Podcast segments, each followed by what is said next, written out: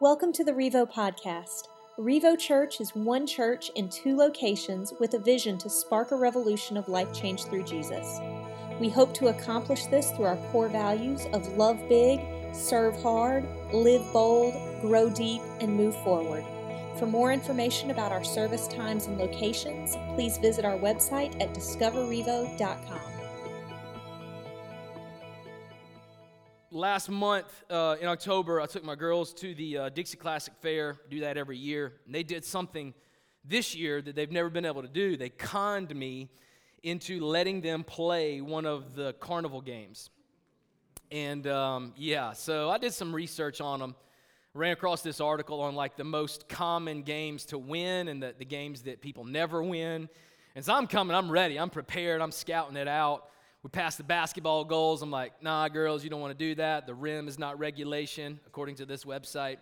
We walked past the little baskets that you throw the balls in. I said, girls, look at the side of those baskets. You see those springs that are holding the basket there? That's rigged. If you hit the side, it's going to bounce out. So finally, we landed on uh, the, the throwing balloons, the darts at the balloons game. Not because I was confident that my girls could succeed at that. It was because as I walked by the booth, the man whispered the magic words in my ear. He said, Every player is a winner. He said, Girls, this is the game that I want y'all to play right here. This is the best game. I believe in you. He said, Anybody, everybody that plays gets a prize. And so my oldest daughter gets up there and, and throws two out of three, hits two out of three balloons. Not bad, athletic like her father. My youngest daughter, little too, little too small. She didn't even get her darts to the board. But the guy was really nice and he just like punched one of the balloons on the board and it popped. And so she got it. And so uh, I'm looking at it because we're getting ready to get a prize. He said we're going to get a prize. And so I take a step back and all of the, the stuffed animals are hanging, you know, from the frame. And so I'm just looking at them. I was just like, well, there's like a six foot gorilla. Uh, maybe that's it. And then I, I came down to like the smallest prize was was even. I mean, it was like a three foot teddy bear. I said, so we're gonna get. Of course, they're not gonna give us everybody wins a prize. They're not gonna give us the six foot gorilla, but they're gonna give us that that banana right there for sure. And um, he said he was clapping, kind of making a big deal about them succeeding in and uh, getting a balloon popped. And then he did something. He threw a, he threw a curveball. He reached underneath the counter. Come on, man. He reached underneath the counter, and this is what he this is what he pulled out. He said, Everybody gets a prize. and I'm doing some quick math in my head. I was like, okay, those three darts were $5 a piece. I just dropped $10 on these five inch vegetables right here. if I'd have known that this was going to cost me $10, I'd have taken that $10 and bought them something else with it. Uh, but like I was a little bit hoodooed. I was like, man, this is not what was on display when you said everybody gets a prize. I was thinking everybody gets a prize, like a real hanging prize. And uh, kind of felt cheated a little bit and taken advantage of until I saw a dad that had won a real prize.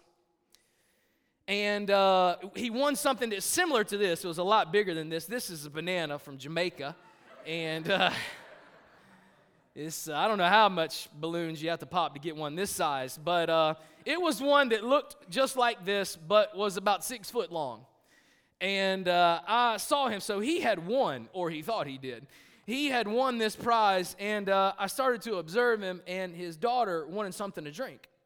And so what he has is he has this book bag on with all the diaper stuff in it, and then he has this banana in his hand and he's got the stroller as well and he's trying to figure out like he's wrangling his two kids and he's trying to figure out how he's going to get this girl a drink. And so he's the, the banana the six footer banana is obviously a problem because he's he starts here and then he goes here to get it and then he's like he wraps it around his neck so that he can get the drinks and he's realized and i was just like that's when it struck me even when you win at carnival games you lose because I could tell that dude was going to be there for another two hours having to carry that six foot banana around with him. And then, like, I know he's probably like me, was not going to pay to park real close, right? He's parking on some back road in some neighborhood that your window might get broken out if it's not careful. And so, like, I'm walking over there to park for free. So this guy's got to carry this six foot banana another two miles to his car. And then I saw his girl, his worst case scenario, his little daughter had to use the bathroom. So now he's got drinks and stroller and book bag and six foot banana, and he's walking his daughter into the bathroom, and the unthinkable happens. He drops the banana on the floor of the fair bathroom. And I'm gonna tell you right then, I don't care how much I pay for that banana, it was gonna stay there. Like, man down, you can have. Some other kid can have that. If it'll make you happy, you can have it. But this dad took one for the team, picked it up, hugged it again. Banana's all against his face. I was like, oh man, that's when I realized something about those games. Even when you win, you lose. Even when you win, you lose. Um, the world around us kind of does something similar to all of those games. Those games are notorious for over promising and under delivering. They overpromise how fun it is and how you really need one of these six foot Jamaican bananas. Like your life's not going to be complete without it.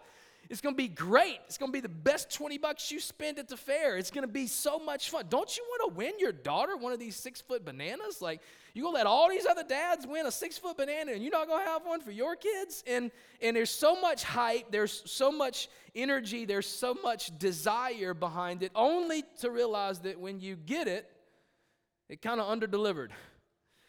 N- not a lot of joy, not a lot of satisfaction. It's not what you thought it was going to be. It, it doesn't bring about as much as you thought. Still feeling a little slighted, a little bit underwhelmed, empty, and lacking, even when you win, you lose at this game. Uh, in, in the book of First John, in this sermon series, we talked about this phrase that John kind of coins. He says, the world. He says, people are going to follow one of two things. They're either going to follow God or they're going to follow the world. They're going to worship God or they're going to worship the world. And he identifies and kind of defines the world in, in two simple phrases. He said, The world is a, a passion for pleasure and a pride of possessions. And you know people like that. Like they're, they're chasing what the world has to offer because they have a, a passion for pleasure, whatever makes me feel good, whatever sounds good, whatever's cool, whatever brings me the most amount of gratification and satisfaction right now. That's all I care about. That's all I'm chasing. That's all I want to do. And then the pride of possessions, like I got to have more.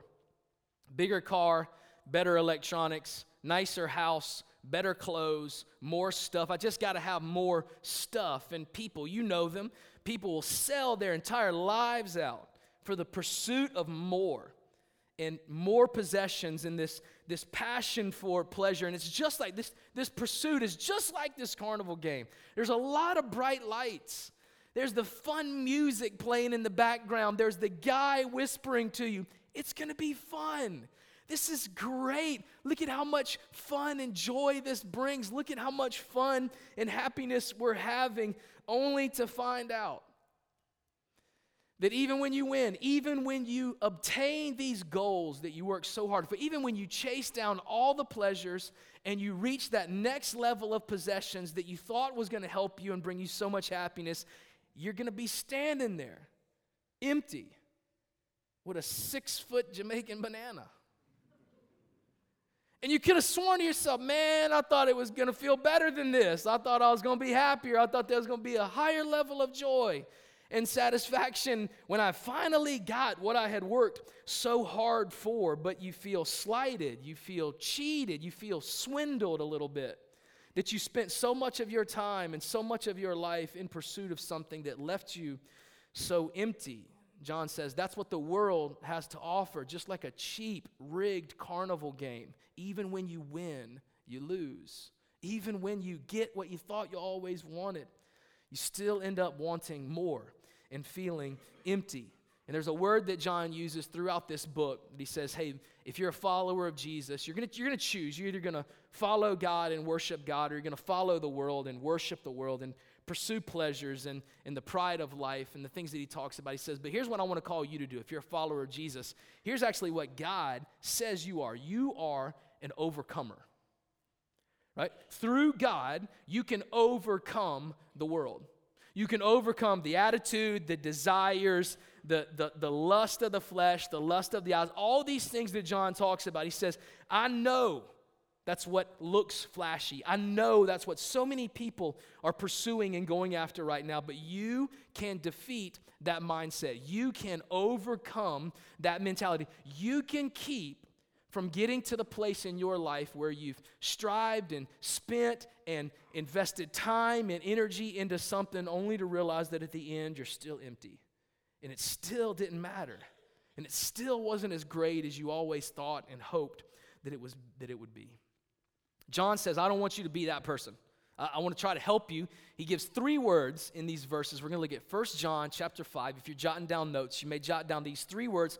He says, Man, if, if you're going to pursue God and follow God and not get sucked into the world and not waste your time pursuing those things, then these three words have to mark you. These three words will be evident in your life every single day. So he's going to do us a favor and outline these in 1 John chapter 5 starting in verse 1. He gets really really practical with us today. Three things that mark our lives as people that love God and follow God instead of getting in the trap and the pursuit of following the world. Verse 1.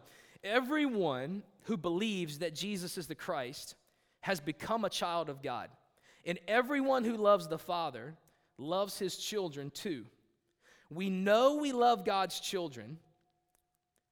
We know we love God's children if we love God and obey His commands. Loving God means keeping His commands. First thing John is going to lay out, it's a common theme throughout the, the book of First John. He says this word more than any other writer in Scripture. He says the thing that's going to mark you is a love for God and a love for people. It's the antithesis of what marks someone that is pursuing the world. That's a love of self, it's a love of pleasure, it's a love of instant gratification. But he said, But you, the way you're going to overcome falling into that trap, coming up empty every single time in your family, in your relationships, in your spirituality, in your job, in your finances, the way to avoid all of that is to start by loving God and loving people. John makes an interesting transition here in the book. He says, as followers of Jesus, your beliefs will start to change your behavior. Now, your behavior doesn't change your beliefs, right? It doesn't make you a Christian if you start acting like a Christian. But he says, look, if you really believe, if you really love God and love people, it will absolutely affect the behavior that you have in every aspect of your life. And so he says two things right here with this love. One of them's pretty simple to define, one of them not so simple. First one is he says, hey, you got to love people, right? Man, if you're going to beat the world, if you're going to be uh, avoiding this idea of self uh, sustainability and self confidence and like all about me, then you have to start to push your focus towards other people. So, how do you love people? It, it's not hard, but it is hard. It's not difficult to define how to love people. In fact, Scripture gives us this. Here's just quick nine things. Nine things how to love people. Jesus says if you want to love people, you put them first. You know how you love someone in your life? Put them first. Philippians 2 3. Do nothing from selfish ambition or vain conceit, but in humility count others more important than yourself. You want to love someone? Put them first. Second thing, seek their good. This is weird for us because we're always seeking our good. We always want to know what's best for us and what's easy for me and what brings me the most comfort and the most joy. But scripture in 1 Thessalonians 5 15 says, always seek to do good to one another. You want to love someone, do good. Third thing, ask forgiveness and forgive people. It's impossible to love someone if you're not willing to forgive them. Because eventually, the people that you hang out with are going to do something that you don't like and they're going to offend you. And if you're not willing to offer forgiveness to them, if you're not willing to, to ask forgiveness for the times that you've done wrong, then you'll never be able to love people. Colossians 3:13, forgiving each other as the Lord has forgiven you, so you also must forgive. That's how you love people, offer forgiveness. Next is you listen to people. You do less talking and more listening. James chapter 1 verse 19, James says, "Be quick to hear and slow to speak." You want to show somebody that you love them, be willing to listen to them. Wives are like, yeah, husband, just listen. You want to love someone, listen to them, include them. Hospitality, kindness is another way. Just be kind to people. In 1 Peter 4 9, show hospitality to one another without grumbling. Man, just being kind to someone, just opening up your life to someone shows them that you love them. Be generous. 2 Corinthians 9:11, you will be enriched in every way to be generous in every way. We talked about this last week. You can't love someone without being generous towards them. It's going to cost you your time, your energy, your efforts. your investment in their life. That's how you show someone that you love them. You, you be generous to them. Seven, sacrifice. Greater love has no one than this that someone lay his life down for his friend. John 15, 13. You can't love people without sacrificing for them, even if it's just you sacrificing your personal preference to put theirs in front of you. Encourage them. You want to know how to love someone? Encourage them. Build them up. Therefore, encourage one another and build one another up, just as you are doing. 1 Thessalonians 5:11. Man, sometimes the best way for you to love someone is just put your arm around them. Say, hey, man, I, I just wanted to encourage you a little bit. Just want to tell you you're doing a great job. We're in this together. I got your back. I'm praying for you. Just build them up. Scripture says that's a good way to love them. And last thing, James 5 16 is pray for them. James says, pray for one another. Consistently pray for people. So it's not easy to love people, but it's easy to define how to love people. But the, the, the tough one is the other one. The tough one is when John says, I don't want you to just love people, I want you to love God. That's a little harder to define because God doesn't have a mailing address that we can drop a love note in the mail and just send him. Say, hey, just thinking of you, love you. God doesn't have a front yard that you can go and mow and just say, hey, I know you're busy right now, so just came by, mowed your grass, blew off the driveway, love you. You can't bring soup over to God's house when he gets sick and say, Hey, I know you're sick right now. You got a lot on your plate. I just want to love on you. Just bring some food your way. Just my love language is food, so let's, let me share it with you. You can't do that. So, how do you love God? How do you love someone that you can't see? How do you love someone that never audibly speaks back to you? If he does, you may want to get that checked out. How do you do that? Well, John lays it out for us, and it's going to be a word that people will struggle with, a word that maybe doesn't even make sense to it, but John makes it clear. Out of all the thousands of ways that you could love other people, Scripture says there's actually only one way that you can love God. One thing that He's called us to do, and it's this obey. That verse says, My people who love me obey my commands. John 14, 15. If you love me, Jesus says, keep my commands. Verse 21 Whoever has my commands is, and keeps them is the one who loves me. The one who loves me will be loved by my Father, and I too will love them and show myself to them. Verse 23 Jesus replied, Anyone who loves me will obey my teaching. Jesus repeats this. If you love me, then you'll follow me and you'll do what I tell you to do. If you love God, then you will listen to God and do what he says. There's an absolute link between number one, John says, love, and number two, the second word is obedience. If you want to know how to fight the world, this mentality of pursuit of pleasure, pursuit of possessions, whatever's good for me, whatever makes me happy, whatever makes me satisfied right now, second thing you got to do is be obedient to what God's called you to do. Love God and love people. Now, obedience is a weird thing because we're Americans. And by nature, we are individualistic. Like the worst thing you can do to us is tell us that we can't do something. You know, we don't want anybody telling us what to do. We're independent. I don't need any help. I can figure it out by myself. Like, don't come along beside me. I am an American, not an Americant, okay? Right? And so, like, I don't need any help. In fact, the American dream, the epitome of the American dream is what? Own your own business. You want to know why? Because nobody can tell me what to do. I own my own business. That means I get to make all the decisions. I get to determine when I go in in the morning and when I leave. I get to determine where the money is spent, and there's no boss except me. And so that American mentality, when we say obey commands, we're like, I don't like anybody telling me what to do. Like, I don't want any, I, don't, I didn't like when my parents told me what to do. I don't like like law enforcement because they tell me what I can and can't do. I didn't like the principal or my teacher in school because they told me what I can and can't do. And we have this fixation with this I don't want anybody to tell me what I can and can't do. I'm a grown man.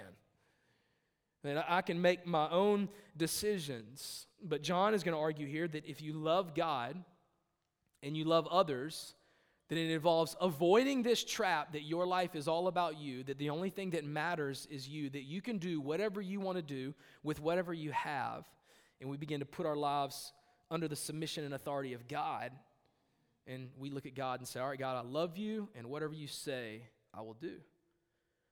First word, if you want to beat the world, if you want to win this fight, if you want to have this victory, is you got to love. Love God and love people. Second thing is obedience. And the third thing, man, I'm going to read this verse. You may laugh.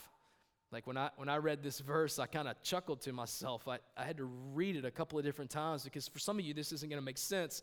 Because in verse 3, on the back of obedience, he says, Hey, if you love God, then you need to obey his commands. Number three, loving God means keeping his commands. And check this out, and his commands are not burdensome.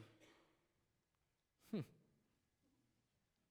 I love that John had to put that in because, like, anytime you say, hey guys, you got to follow the rules, like everybody's like, boo, man, follow no rules.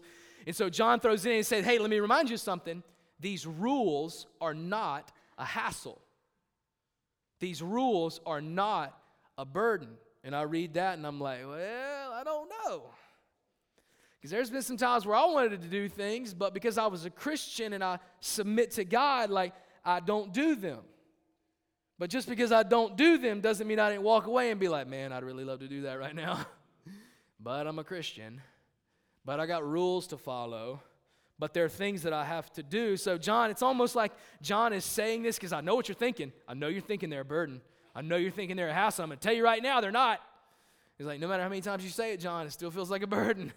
still feels like a hassle to follow anybody's rules. And so I started to wrestle with that this week and like boiled it down to this. This is the reason why God's rules, God's commands for us are not a burden and not a hassle. And it's because of this. God loves us God has a desire to protect us, and God has a desire for us to experience freedom in life.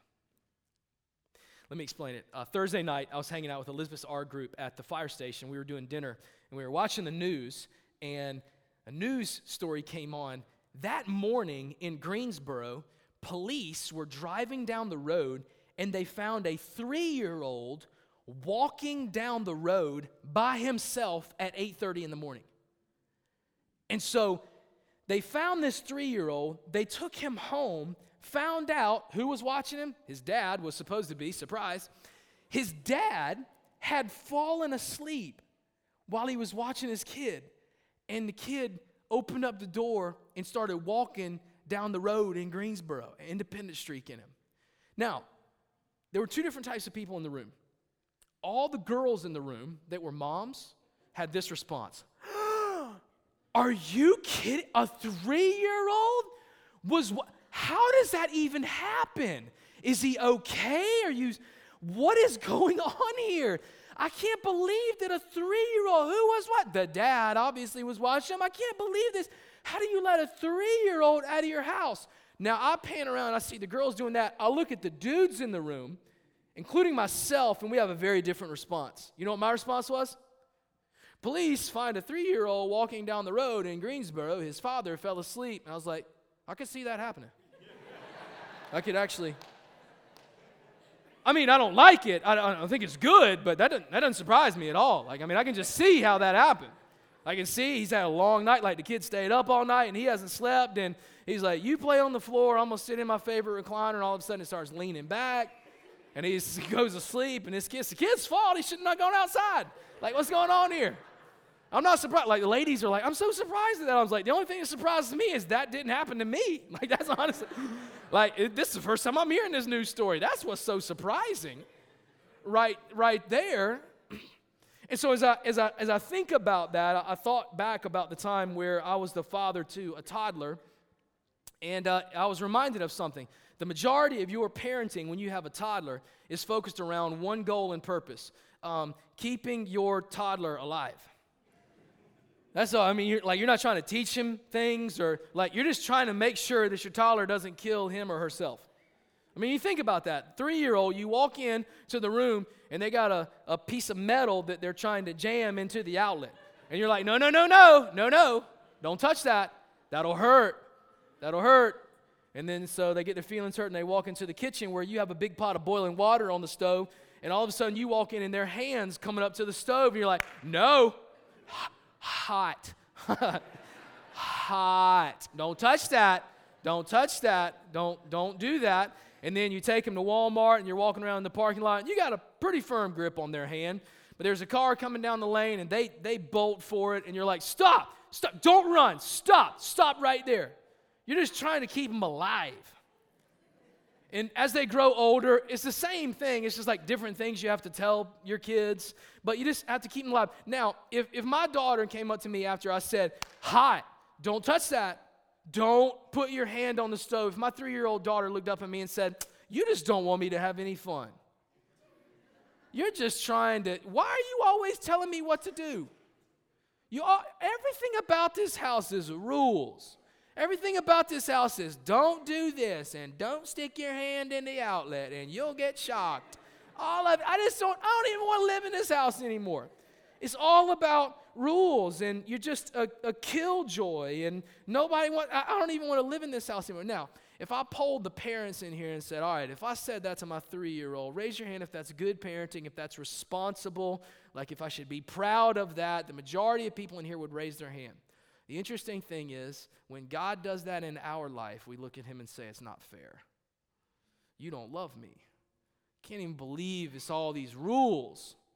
When I actually want my daughters to experience life, I put guardrails in their life so that their life doesn't end. Not so that they don't have a life. I put guardrails in their life because I love them, because I care about them, because I can see what their future holds and, and what God wants to do with their life. And so it's my responsibility to guard that and make sure they're okay. And when we do that with our kids, we call it good parenting. But when God does that with us, when He puts parameters around our lives and says, If you love me, then you will obey me and you will follow my commands, we look at God and, like, a book of rules? Come on. I don't even want to live in this house anymore. I don't, I don't even like you as my dad. The reason why God's commands are not a burden is because they're not designed to limit you or to steal your fun or to take your social life or to make you live a miserable existence. It's because God loves you and God has a plan for you. And God wants you to experience freedom and He wants you to see what true life is all about. That's why John says, I know what you're thinking. I'm going to say, obey God. And everybody's going to be like, more rules. Don't touch the stove. Don't run in the road. Don't stick your finger in the socket. And John says, yeah, more rules, and they're not a burden because you have a father that loves you. And you have a father that has a plan for you and has a desire for you to walk in that plan. You know what's burdensome? The rules and the commands of God are not burdensome. You know what's burdensome? the consequences in our life when we decide to follow the world. That's where there'll be carnage. That's where there'll be fallout. That's where there'll be pain and suffering. That's where you'll come up empty. That's where, if you decide instead of following God and selling your life out to Him, if you follow the world in hot pursuit of pleasure and, and prosperity and just more and, and ego and self centeredness, that's where you'll get to the end of your life and realize that everything's in pieces. And you talk about a burden, getting to the end of your life and you being alone and having to pick those pieces up yourself. John says these commands are not a burden. This is a God that knows more than we do, that has a plan for further along in your life that you can see. This is a God that loves you. This is a God that wants you to experience freedom and understand what real true life is all about.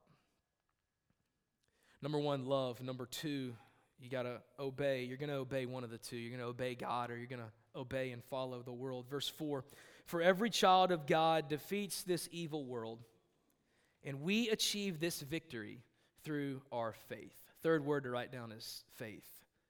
He says, How are you going to beat the world? How are you going to stay close to God? How are you going to reach the end of your life and, and, and with the satisfaction that you didn't waste it on things that don't matter? How are you going to reach that point? He says, Obedience always requires faith. Now, I'll just give you a moment of transparency about my faith. I think one of the words that I would use to describe my faith and my daily pursuit of God, like if I'm just being honest, streaky. Uh, maybe a little inconsistent. I don't know if you can relate to that or not, but some days, like I'm, I'm, I'm, I'm all in. I'm 100% go. Like if God said, sell your house and give away all your stuff and go plant a church halfway around the world, I'd be like, all right, let's put the for sale sign up. Let's do it. The next day, it seems like the, the very small things in life are consuming me. And I'm worried.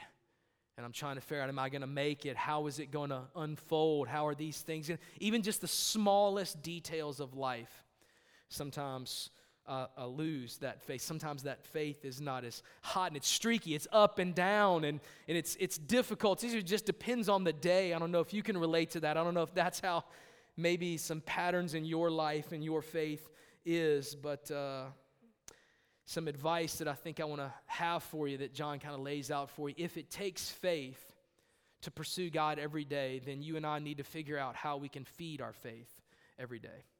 Many people have faith but for some it's streaky, or for some it's weak, or for some it's, it's fragile, or for some like it's a little bit, but we wish we had more. And I'm going to challenge you this morning to figure out if this is where the victory is, is in our faith, and we have to figure out how to feed our faith.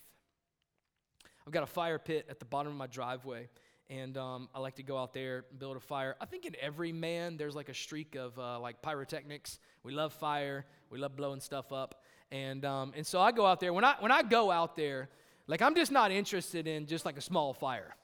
Um, like, I want to have a fire in my fire pit that my neighbors, like, are peeking out their window looking at what's going on. Like, I, I want, a, I want a fire that you can feel the heat from, like, at the other side of my house. Uh, I want a, like a big one. I want one that right, right before you light it, you have to ask yourself, is this right? Is this a good idea? Are we sure we want to do this? Okay, good. All right, and then you light. Like, that's the time, that's the kind of fire I want. So I'll build a huge fire in my fire pit, and my girls, we, we love s'mores, and uh, the girls will come out and be like, Oh, Dad, look at that huge fire. This fire is so hot. I'm like, Your dad, I'm right, it is. Your dad knows how to do it. dad knows how to build a fire. Here's how it works as long as I'm out there putting more sticks and more logs and more leaves, that's probably not a smart idea, but as long as you're piling stuff on it, then it'll stay big. But here's what happens. At the end of the night, we've had our fun, and I spread the, the logs out, and I put the little screen mesh on top of the fire pit, and we go back inside. The next morning, I'll get up early just to make sure the, the whole yard didn't burn overnight. And, and I look, and last night, what was like a raging fire going feet up in the air is now just a smoldering pile of ash, just barely smoking. You put your hand over it and it's maybe barely even warm. And that's exactly what happens to our faith if we don't feed it. As long as we're feeding our faith, then it's raging. The fire is big. We're walking in obedience. We're doing what God's called us to do. But the moment that we stop feeding it is the moment that it starts to die out. The moment that it starts to cool off. And if we're not careful, we'll come back a few hours later after not feeding it for very long and realize it's just a smoldering cool heap of ash. So, if victory is found in the faith that we have, then you and I need to figure out how to feed that faith every single day. Three quick things, man, if you want to feed your faith. The first thing is gratitude by looking back. Did you know that chances are the thing that you're going through right now is something similar to what you've gone through in the past, and God has already proven himself faithful once? And if you'll just stop and remember the last time that God delivered, it'll give you faith to believe that He'll deliver again. The very problem that you have can be traced back, and you can easily connect it to the faithfulness of God in your past. So if you'll stop and show some gratitude towards God of what He's done in the past, it'll fuel you in your walk of faith in the future. The second way to fuel your faith is growth. Man, sometimes your faith dies and gets cool and stops raging because it's been a while since you've taken a step of faith. You get comfortable, you get satisfied, you just kind of like where you're at. Take another step. Take another step in a pursuit of Jesus. Take another step in that relationship with Him and see how that doesn't rekindle the faith. Last thing is this dependence on God. This is dangerous now. If you put yourself in a position where only God can deliver, watch what it does to your faith. If you put yourself in a position where you say, hey, with my finances, with my marriage, with my job, with my life, with my family, with my relationships, with everything we have, God, I'm gonna roll the dice here. I'm gonna put myself in a position where the only way I succeed is if you show up The only way I say, man, I'm to put so much faith in you that no one else can help me, no one else can deliver, only you can provide. Watch what God does. When we elevate our dependence on God, then our faith in God finishes. John says this, man, your faith will spark it. Your faith will fan the flames. Your faith is what will ensure the victory as you battle against the world. Verse 5 Who can win this battle against the world? Only those who believe that Jesus Christ is the Son. Every day we battle. Every single day, your attitude, your thoughts, your desires, where you spend your time, who you interact with, the things that happen, how you respond. Every day we're in a battle, and we're either going to follow God or we're going to follow the world. We're going to chase things that will leave us empty, or we will put our hope and our faith in Jesus, which provides fulfillment and satisfaction and purpose and in meaning in life.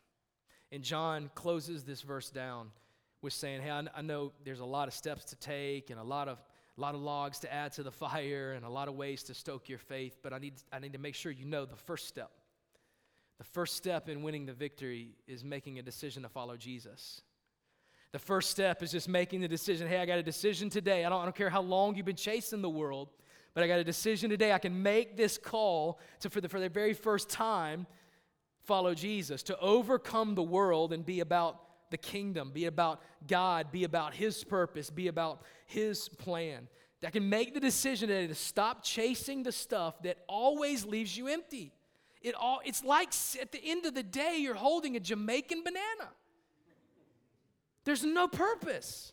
There's no satisfaction. There's no joy. And what once was bright and so appealing is now dead and empty. And you're like, well, maybe if I do the same thing tomorrow, it'll get better. Maybe if I try a little bit harder, then something will work. And we do the same thing over and over again. Stop chasing the empty stuff that always overpromises and always underdelivers. The first step you can take this morning is with Jesus. If you want to overcome the world, then you got to love God and love others. It'll keep you from falling into this mentality that your life is all about you. If you want to overcome the world, then you got to learn how to listen to God and do what He says. It will keep you from the incredibly burdensome consequences of choosing to live a life in pursuit of other things. It'll prevent you from your life going off the rails and for you to get to the end of it alone, picking up the pieces by yourself. If you want to overcome the world, then feed your faith.